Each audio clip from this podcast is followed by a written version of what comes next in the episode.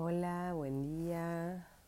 ¿Cómo les va? Yo soy Vero de Ciclos Espacio Terapéutico y hoy, una vez más, acá estoy compartiendo con ustedes una nueva entrega para reflexionar, para meditar, para compartir. Y hoy les traigo un relato zen que se titula El bote vacío.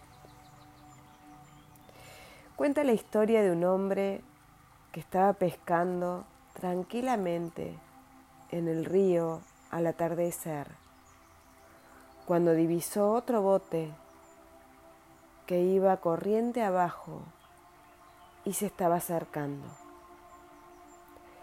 En un primer momento, le pareció fantástico que hubiese alguien más disfrutando del río en aquella agradable tarde de verano. Pero no tardó en darse cuenta de que el bote iba directo hacia él cada vez más y más rápido. Así que empezó a gritar, ¡Ey! ¡Ey! ¡Cuidado! Por el amor de Dios, vira a un lado. Pero el barco no se detiene y va derecho hacia él, cada vez a más velocidad. A estas alturas, el hombre ya estaba de pie en su embarcación, dando gritos, agitando los brazos con los puños cerrados, cuando el otro bote se estrella contra él. En ese momento se da cuenta de que el bote está vacío. Esta metáfora representa la situación clásica en la que nosotros mismos nos encontramos durante toda la vida. Hay muchos botes vacíos por ahí y nosotros siempre estamos gritándoles agitando los brazos contra ellos y mostrándoles nuestros puños. Pero en lugar de eso podríamos emplear estas embarcaciones que se dirigen hacia nosotros mismos para detener nuestra mente. Incluso si tan solo la detenemos por una milésima de segundo, podemos descansar en ese diminuto paréntesis.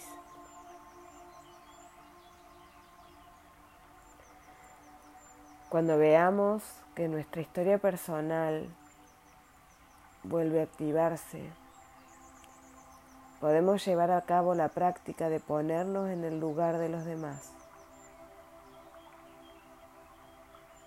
de intercambiarnos con los otros. De ese modo, todo aquello con lo que nos encontremos tiene el poder, tiene el potencial de ayudarnos a cultivar la compasión y reconectarnos con ese aspecto de amplitud y espaciosidad de nuestra mente.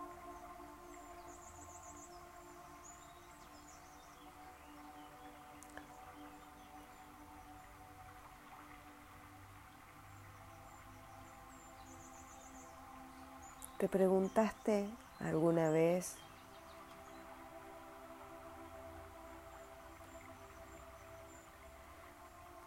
qué le pasa al otro cuando yo me enfurezco? Cuando te enfureces, cuando pretendes que el otro piense como vos o entre en razón. ¿Qué pasa del otro lado? ¿Cómo es frenar un ratito en ese paréntesis?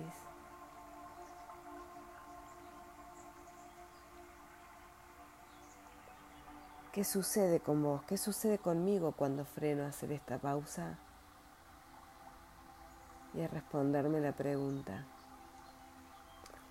Bueno, le dejo para reflexionar y después compartiremos.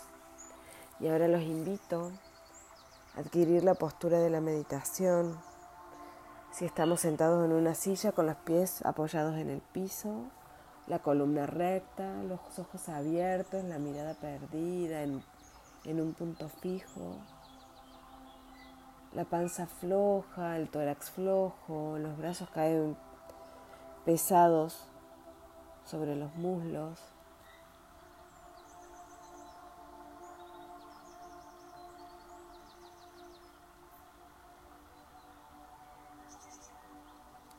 Y nos disponemos a quietar nuestros pensamientos, a quietar la mente, a conectarnos con la respiración.